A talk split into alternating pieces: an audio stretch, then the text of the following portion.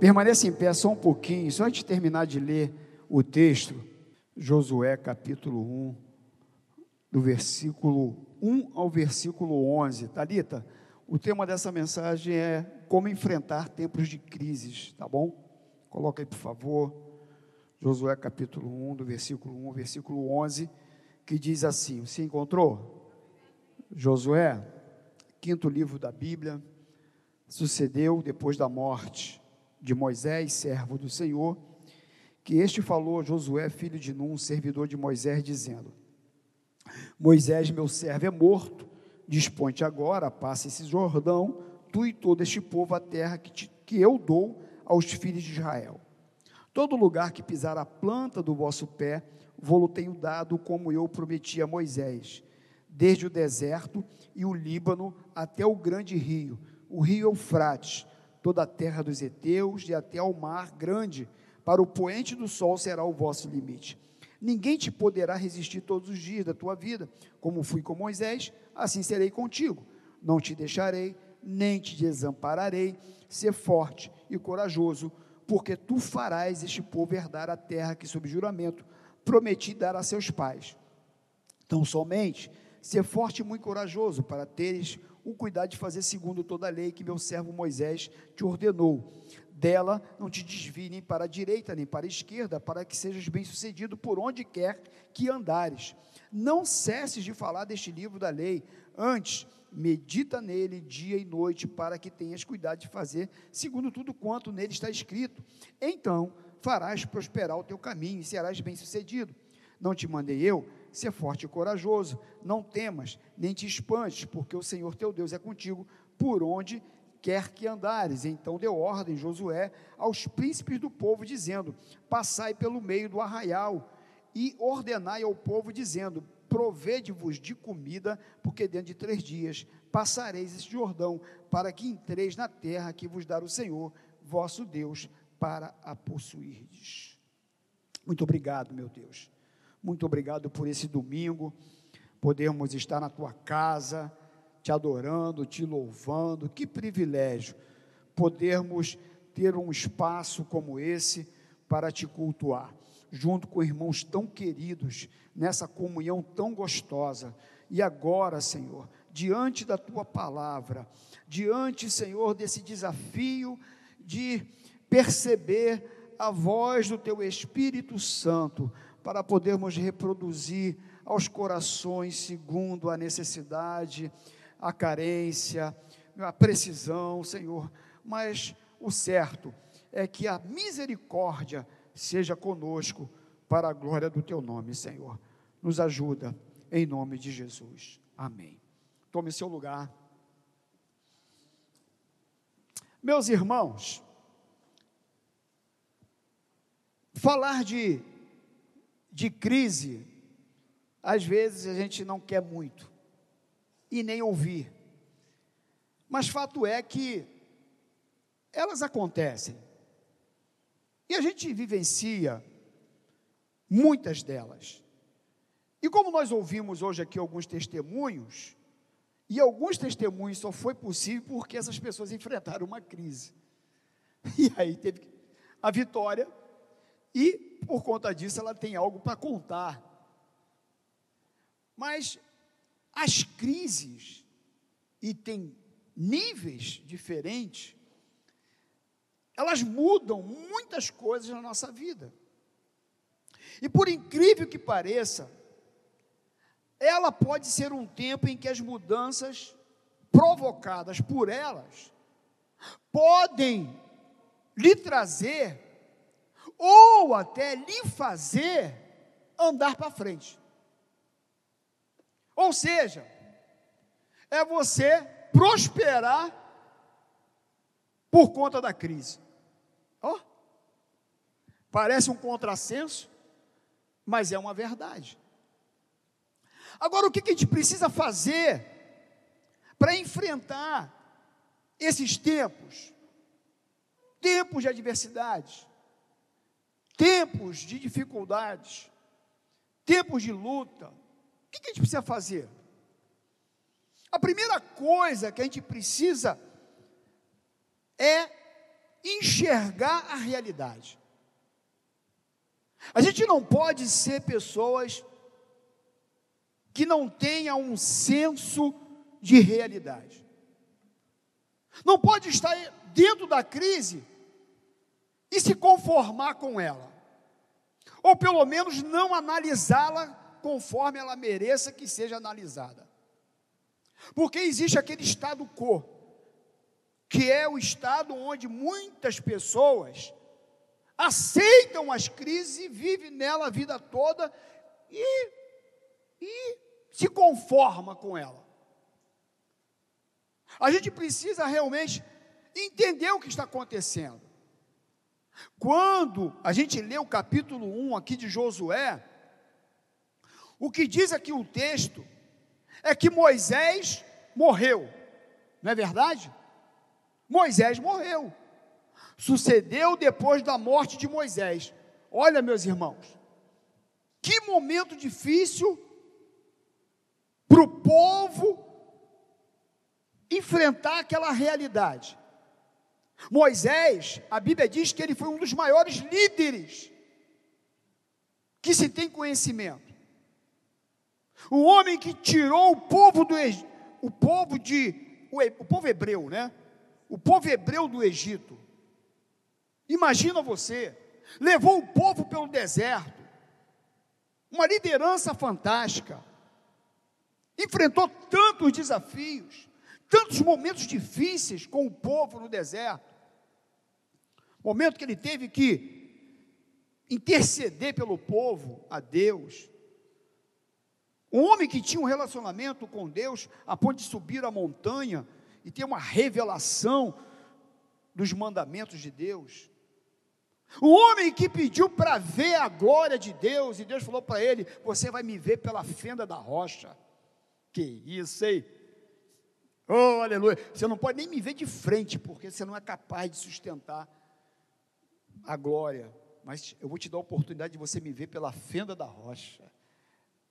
E se a gente quiser, quiser ser mais poético, na verdade, nem poético, eu entendo que essa fenda da rocha, porque a rocha me remete para Jesus, e eu só posso ver Deus através de Jesus.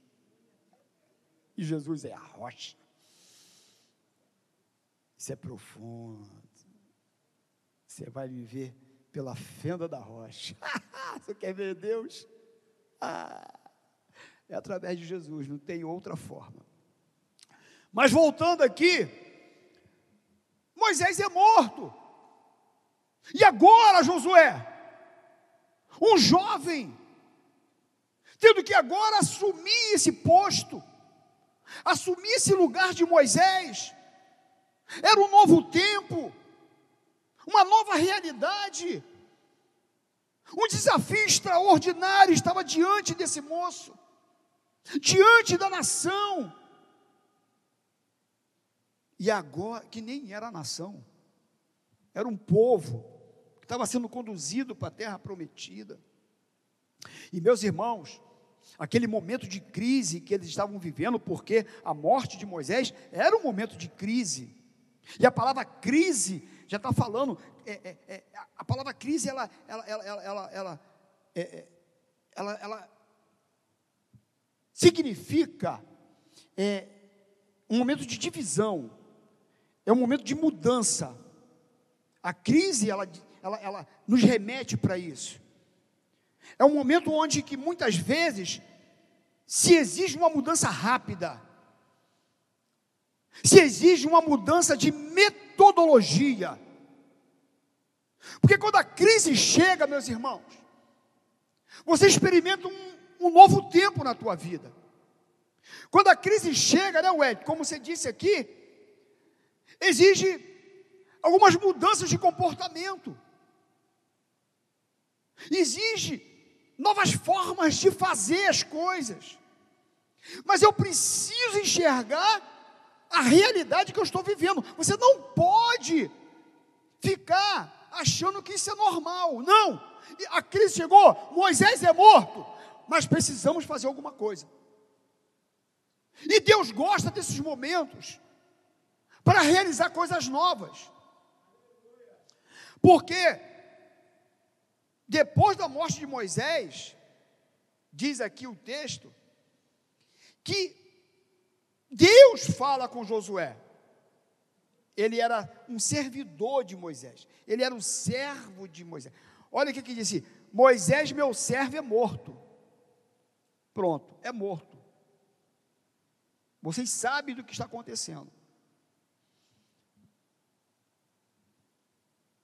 E aí Deus diz assim para Josué: Agora passa esse Jordão, tu e todo este povo, a terra que eu dou aos filhos de Israel. Então, como se Deus estivesse falando para eles o seguinte: Eu sei que é um momento difícil na vida de vocês, eu sei que é um momento histórico, eu sei que é um momento de crise, mas vocês precisam superar essa perda. Vocês precisam olhar para frente. Vocês precisam continuar caminhando. Vocês não podem ficar parados. Eu tenho um projeto para vocês. Eu tenho uma promessa para vocês. E não é porque eu tenho uma promessa que vocês não vão enfrentar crises. E no meio dessa trajetória vai ter problemas sim. Vai ter perdas sim. Mas vocês precisam aprender a superar as perdas. E isso, meus irmãos, é uma outra coisa que a gente precisa aprender: a superar as perdas.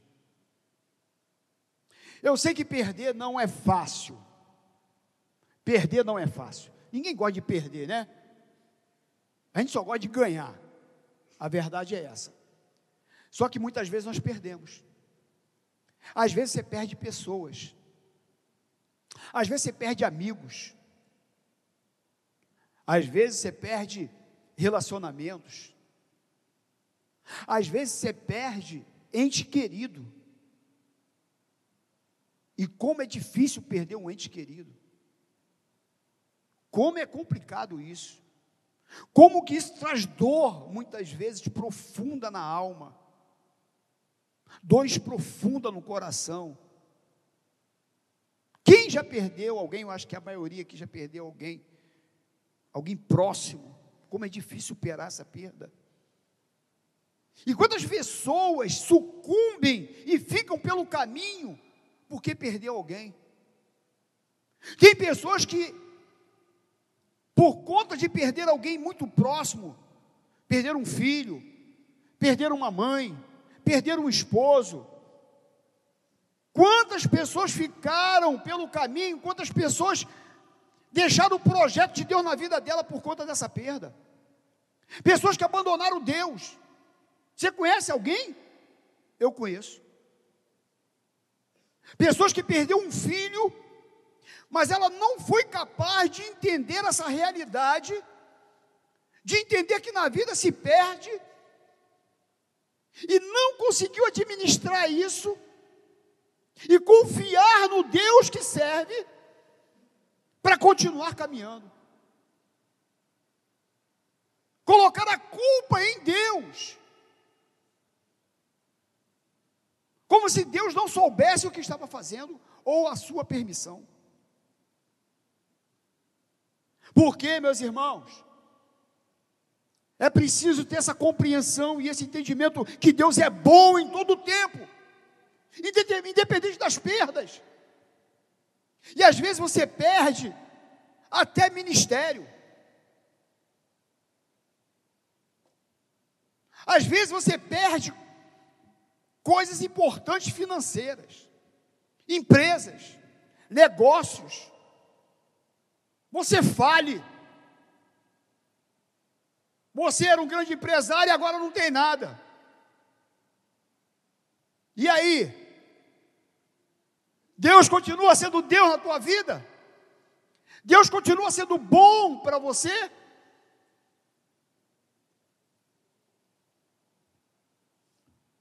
As perdas às vezes vêm. O emprego na multinacional Foi. Eu tenho que aprender a administrar isso. Eu tenho que entender essas. O próprio Deus chegou, Moisés. Aliás, Josué, Moisés é morto. Morreu. E você precisa pegar esse povo e continuar caminhando.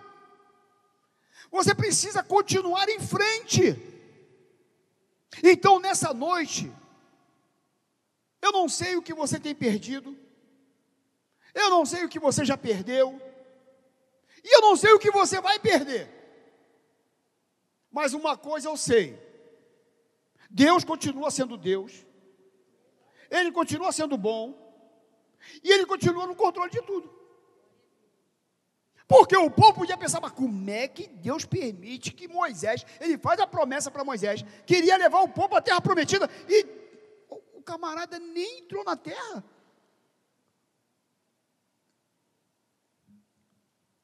Por isso, meus irmãos, eu preciso enxergar a realidade, eu preciso superar as perdas, e outra coisa, eu preciso mudar as minhas atitudes.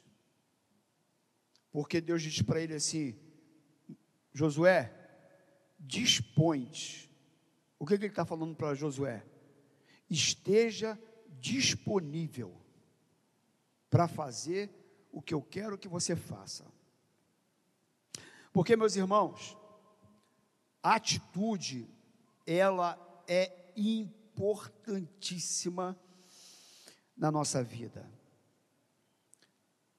E o que Deus espera de mim, de você, é que eu possa entender que apesar das crises, das adversidades, eu preciso ter atitude na minha vida.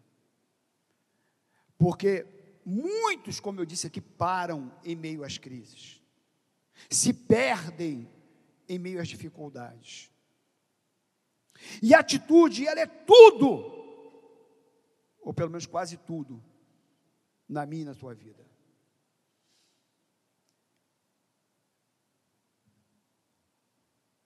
Tem um livro do John Maxwell, que ele fala algumas coisas interessantes sobre atitude. Ele diz que quando somos confrontados com uma situação difícil, uma atitude nos faz aproveitar o melhor dessa situação. Ele diz que a vida pode ser comparada a uma pedra de amolar. Se ela moe você ou lhe dá polimento, depende da sua atitude. O que, que quer dizer com isso? Depende como que eu vou ser, como que eu vou me comportar depois desse polimento e, e, e desse moer da pedra, desse polir da pedra. Eu posso usar isso como uma ferramenta, ou eu posso deixar isso de lado como apenas algo que foi ferido. Então, a minha atitude diante da dificuldade, ela vai determinar o meu futuro. A minha atitude determina o meu futuro. É igual a pipa, eu gosto desse exemplo. Quem já soltou pipa aí? Deixa eu ver os pipeiros aí. Olha aí, hein? todo mundo se entregando aí, olha ali, ó. ó. O que, que eu preciso para botar a pipa no alto?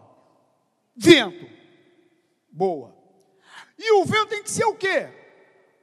forte. Boa. Terceira coisa, ele precisa de mais o quê? Ser contrário. Por quê? Ele pressiona a, a, a pipa e ela faz o quê? Sobe.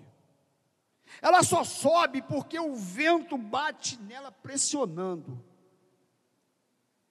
É o vento contrário que faz a pipa subir. Se o vento for a favor, a pipa, blum, é ou não é? Então, meu irmão, é na hora do vento contrário que a pipa sobe. é, Mário, tem cara de pipeiro. Então, meu irmão, está batendo um vento forte, está vento contrário, esse vento pode te levar para o alto vai fazer você subir, Fabinho. Aproveita esse momento para você sair da posição que você está. Thomas Edison afirmou: as oportunidades são muito mais numerosas do que as pessoas conseguem enxergá-las. Eu estava vendo ontem um videozinho, não sei se foi um vídeo ou se foi uma reportagem da Valesca, que é jogadora de, de vôlei, numa Olimpíada, ela estava contando, foi ontem isso, eu, eu vi. O, o Bernardinho, teve uma hora que o jogo estava difícil, aí o Bernardinho fez assim, olhou para o banco, aí quando o Bernardinho olhou para ela, ela saiu do banco e falou assim, e fez assim, ó, na direção dele. Aí, então entra. Ele nem chamou ela. Não chamou. Mas quando ele olhou para ela, ela falou assim: sou eu. E ela levantou do banco, o Bernardinho falou assim: entra. E ela entrou, arrebentou com o jogo. Brasil foi campeão. Por causa da atitude daquela menina. Ela falou assim: imagina se eu estou no banco. É, esse jogo não é para mim mesmo. É, eu nunca vou entrar. Sou tão novinha. Cheguei agora aqui na seleção. É, ela estava fazendo assim mesmo, estou repetindo o que ela estava falando. É, não é para mim não. Ela falou assim: eu estava pronta. Eu estava olhando para ele. Eu estava olhando para o jogo. Eu aproveitava, eu, eu aproveitei a oportunidade. E quando ela apareceu naquele momento difícil do jogo, estava tudo complicado. Parecia que o Brasil ia perder. Mas quando ele olhou para mim, eu levantei do banco e andei na direção dele. Ele falou assim: entra. Atitude. E o que falta muitas vezes na nossa vida é justamente atitude, posicionamento. Grandes líderes surgiram e surgem em meio às crises. Aliás, meus irmãos, está cheio de segurança no cemitério. Você quer um lugar seguro, tranquilo? Corte 8. Lá tu tá, não tem problema nenhum. Lá tu não tem nada. Fica lá, tranquilinho. Não é? Agora, meu irmão, se você está nesse mundo e você quer caminhar para frente, tem muita oportunidade aí passando à tua frente. Está difícil, oportunidades estão passando. Você não pode perder. Aliás, outro dia eu estava lendo, eu acho que até no livro do John Maxwell mesmo, e estava falando sobre o QA e o QI. O QA é o consciente de atitude, o QI, consciente de inteligência. Tem pessoas, Jefferson, que tem o QI, ó, lá em cima. Consciente de inteligência. O cara é inteligente, muito inteligente. Mas tu já tu conhece alguém que é muito inteligente também, que não sai do lugar? Não vai. Ah, é inteligente. Fala, rapaz, mas esse cara é inteligente, eu não entendo. Por quê, mano? Mas sabe por quê? Porque ele tem o QI, mas não tem o QA. E o que é o QA? É o consciente atitude. E tem gente que não tem o QI nem muito alto, mas tem o QA. Ele é mais ou menos, mas vê o cara, está lá em cima. Por quê? Tem atitude. Parte para dentro, parte para cima. Agora, se tiver o QI e o QA, aí, ah, aí é lindo. Porque inteligente tem atitude. A nossa atitude, meus irmãos, ela é fundamental. Muito fundamental na nossa vida. E nós precisamos dela para fazer aquilo que Deus já preparou para mim e para você.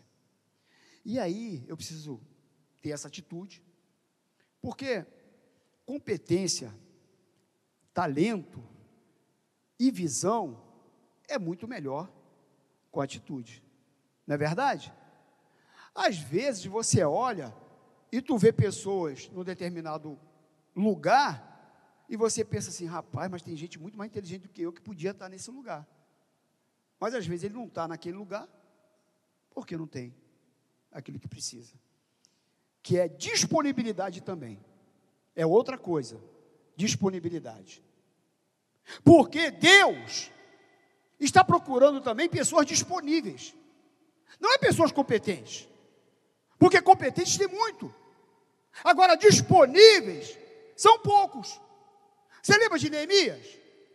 Neemias. Neemias era quem? Qual era a função dele? Hã? Copeiro. Servia vinho para o rei. E ele foi chamado para quê? Para construir uma muralha. Ele não era pedreiro, engenheiro, arquiteto, ele era copeiro. Mas por que, que ele foi construir a muralha e construiu em 52 dias um feito extraordinário? Por quê? Atitude e disponibilidade. Na hora que Deus chamou, na hora que Deus falou ao coração dele que havia um povo destruído, rebentado, e que precisava de alguém disponível para ir lá e ajudar e reconstruir a muralha, Neemias falou assim: Eu estou aqui. Eu não sou engenheiro, eu não sou arquiteto, eu não sou pedreiro, mas eu vou. Qualificação, precisa na minha área. Irmão, cai para dentro. Às vezes Deus aproveita desse negócio aí que às vezes parece pequeno para fazer algo extraordinário na tua vida, algo grande na tua vida. Eu me lembro Vou contar. Estou com o tempo. O culto vai até as 10 mesmo. Brincadeira. Rapaz, eu fui mandado embora de uma empresa. Eu trabalhava numa indústria química, fazendo análise química. Óleo, ver o ponto de fusão, pá, o azeite. Pá, trabalhava nessa empresa. Jalequim branco. Bonitinho. Fui mandado embora. Meu filho, que é o filho mais velho, um aninho de idade. Cheguei em casa, falei, fui mandado embora. Até caiu uma lagrimazinha por ver a situação. Aí, meu irmão falou assim: rapaz, por que, que tu não pega o dinheirinho que você pegou lá da indenização e compra lá negócio de lençol, colcha, roupa de cama, panela e vai vender na rua? Eu falei, tu é doido, rapaz? Tu, é maluco, rapaz? Falei, não consigo não, rapaz. Ele, vai, rapaz. É bom, falei, que isso, rapaz? Não vou fazer isso não, rapaz. Mas aí eu dormi, acordei e o leite acabou a farinha da panela acabou. Eu falei, meu Deus. Falei, cara, mas como é que faz isso, cara? Eu sei fazer isso assim. assim. Negócio de vender roupa, coisa na rua, não vou fazer isso não, pô. Ele, rapaz, vamos lá. E foi lá comigo, comprei lençol, colcha, jogo de banho, panela, e um monte de coisa. Aí eu botei a bolsa assim, do lado, maior bolsão jogo de panela. Aí, quando vi alguém conhecido, eu falei: Meu Deus do céu. Com vergonha, porque eu não tinha hábito daquilo. Para mim, aquilo ali, meu irmão, eu estudei, fiz química, escola federal de química. Falei: Caramba, papai. Falei: Não, pai, não. Eu falei: Tá bom. Aí eu sabe, disfarçava. Aí, no primeiro dia, rapaz, eu não vendi nada um sol quase igual esse que a gente está vivendo aí.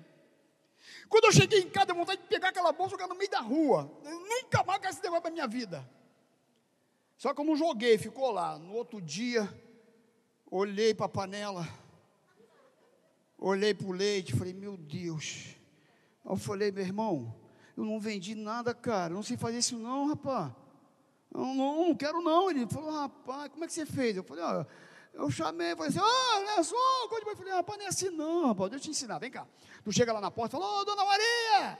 Aí ela vai, espera ela vir no portão. Por quê? Porque aquela mulher, quando vê, ela compra. Foi ele que me ensinou, hein? Briga com ele. A mulher, quando vê, ela compra. não deixa ela ver, não, esconde a bolsa atrás do portão dela. Quando ela vier te atender, isso é 25 anos, 30 anos atrás, já era mais fácil as pessoas até atenderem no portão, né? Aí o que eu fiz? Opa, escondi atrás do portão. Pá. Oh, tá bom. Ela vinha, puxa, lençol, jogo de banho. É, vai dar baratinho. Aí vendi. Vendi um, vendi dois, vendi três, vendi quatro, vendi cinco. Aí como é que a gente fazia? Os cartõezinhos, a gente pagava por semana, ou por quinzena, ou por mês. Aí ela pagava cinco por semana, ou dez por quinzena, ou vinte por mês. E aí era toda segunda-feira cobrança naquele lugar. E eu comecei a vender naquele bairro. E fui vendendo, fui vendendo, fiz um bolinho de cartão assim. Aí eu fui, opa! Aí comecei a vender, o dinheiro começou a entrar. Aí eu fui e comprei um Fusca. Não, não, comprei um Fusca não. Aí eu botei um garoto do meu lado para carregar a bolsa para mim. Aí para me ajudar a carregar o peso, eu carregava a panela, o garoto carrega a bolsa. Aí eu pagando o menino para carregar comigo. E o garoto carregando comigo. Aí vendi, vendi, vendi. E o bolinho de cartão ficou assim. Aí eu fui para outro bairro. Agora eu vou abrir na terça-feira. Aí abri o bolinho de cartão assim, terça-feira. Aí eu fui para outro bairro, abri a quarta-feira. Aí quando eu vim, a semana toda estava aberto. Aí eu cobrava segunda no bairro, terça no outro, quarta no outro, quinta no outro. Aí eu já estava com Fusca. E já com três vendedores dentro do carro. Aí eu já deixava vendendo um aqui, outro vendendo ali, outro vendendo ali, outro vendendo ali. Aí eu montei uma empresa, eu estava com 10 fuscas. Eu vou aqui acelerar o processo. Eu estava com 10 fuscas, já não tinha lugar para guardar carro. Eu tinha uma Kombi, aí eu tinha um, um, uma, um Uno vermelha, aí eu comprei um Polo Zero. Ah, garoto! Aí eu construí minha casa.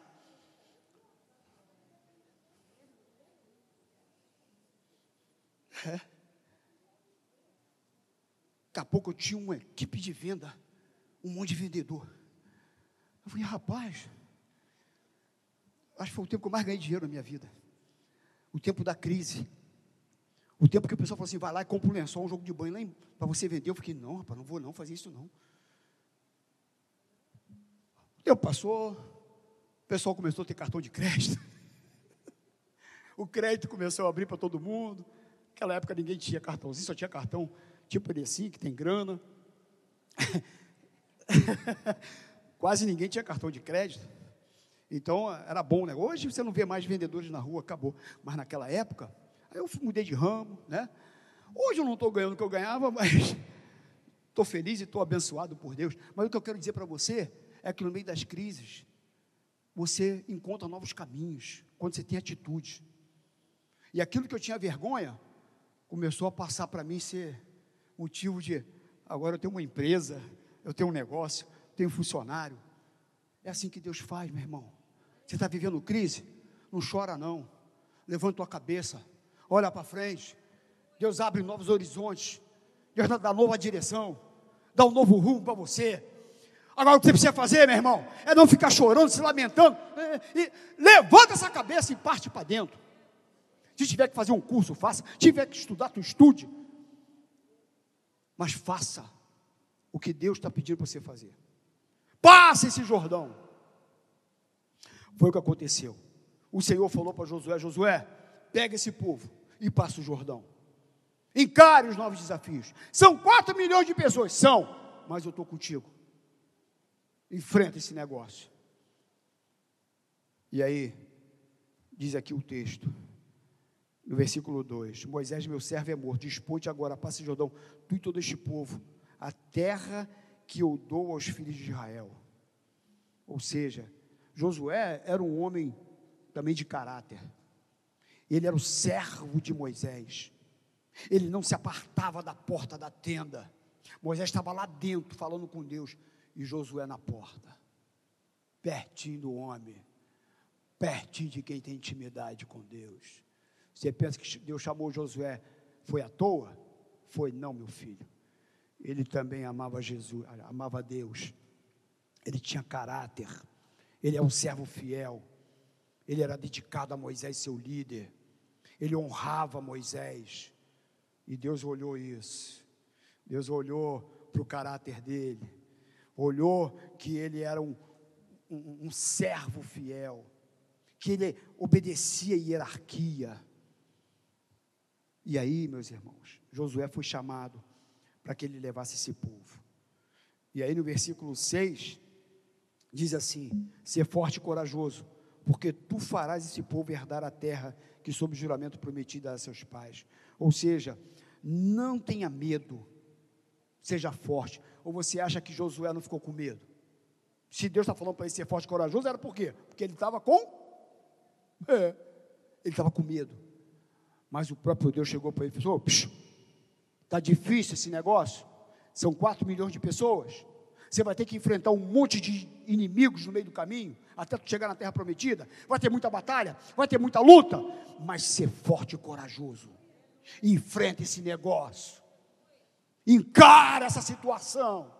Parte para dentro. Versículo 7, versículo 8. Então somente ser forte e muito corajoso, para teres o cuidado de fazer segundo toda a lei que meu servo Moisés te ordenou. Ou seja, continua obedecendo, continua fiel à palavra, não se desvie nem para a direita nem para a esquerda, para que você seja bem sucedido por onde quer que andares. E diz mais ainda no versículo 8: Não cesse de falar deste livro da lei, antes medita nele de noite, para que tenha cuidado de fazer segundo tudo quanto nele está escrito, e então farás prosperar o teu caminho e serás bem sucedido. Josué, eu sei que há um desafio diante de você, eu sei que há algo difícil para você fazer, mas olha, tem atitude, passe o Jordão, pega esse povo, continue em frente, é outro tempo, é, é, outra dinâmica. Moisés morreu, eu conto é com você agora, eu, é, é você que eu vou usar. Então, meu filho, está difícil, é crise, mas continua, continua caminhando, não olha para trás. E uma forma de você vencer é você meditando nessa palavra, é você, é, é, diz aqui, confiando na palavra, né? Deixa eu ler aqui o versículo, porque é um versículo lindo, né? Tão somente ser forte e corajoso para ter o cuidado de fazer segundo toda a lei que meu servo Moisés te ordenou. Dela não se desvie, olha, nem para a direita e nem para a esquerda. Continue firme nessa palavra. Não cesse de falar do livro Medita nele de dia e de noite, porque ele vai te fortalecer, ele vai te dar força, ele vai te animar para você não desistir, para você não parar no meio do caminho, como que dizendo: a minha palavra vai alimentar a tua alma. A minha palavra vai alimentar o teu coração. Quando você pensar em parar, quando você pensar em desistir, quando você meditar nessa palavra, quando você ler essa palavra, quando você se envolver comigo, você vai ser fortalecido para você continuar nessa caminhada que eu coloquei diante de você. E a caminhada de Josué, meus irmãos. Hum, quantas batalhas, quantas lutas mas tudo aquilo que o Senhor prometeu a ele, o Senhor cumpriu. E o Senhor deu vitória àquele homem. E ele pôde realmente é, viver toda a promessa de Deus. O versículo 10 e 11. Então deu ordem a Josué. Eu gosto desse negócio aqui, meus irmãos. Esse versículo 10 e 11, quando ele diz assim: Então deu ordem Josué aos príncipes do povo, dizendo: Passai pelo meio do arraial e ordenai ao povo, dizendo: Provede-vos de comida, porque dentro de três dias passarei esse Jordão, para que entreis na terra que vos dá o Senhor, vosso Deus, para possuir. O que, que esses dois versículos quer dizer? Esses dois versículos quer dizer o quê? Que Josué estava diante de uma crise, ele ouviu Deus falar com ele, ele ouviu Deus pedir a ele que ele continuasse caminhando, enfrentando os desafios. E quando a gente lê o versículo 10 e o versículo 11, isso quer dizer que ele creu, confiou e obedeceu o chamado de Deus, a voz de Deus para ele. Porque ele chega para o povo e fala assim: chegou para os príncipes e disse: Olha, passai pelo meio do arraial, e dá ordem ao povo, dizendo: provei de comida, porque dentro de três dias nós vamos passar esse Jordão e nós vamos entrar na terra que o Senhor, o nosso Deus, nos disse que vai nos dar. Ele deu ordem, e essa ordem foi um resultado da sua confiança, da sua fé na palavra que Deus deu a ele. Que nessa noite, a sua atitude, o seu posicionamento seja um resultado daquilo que o Senhor está falando ao seu coração nessa noite.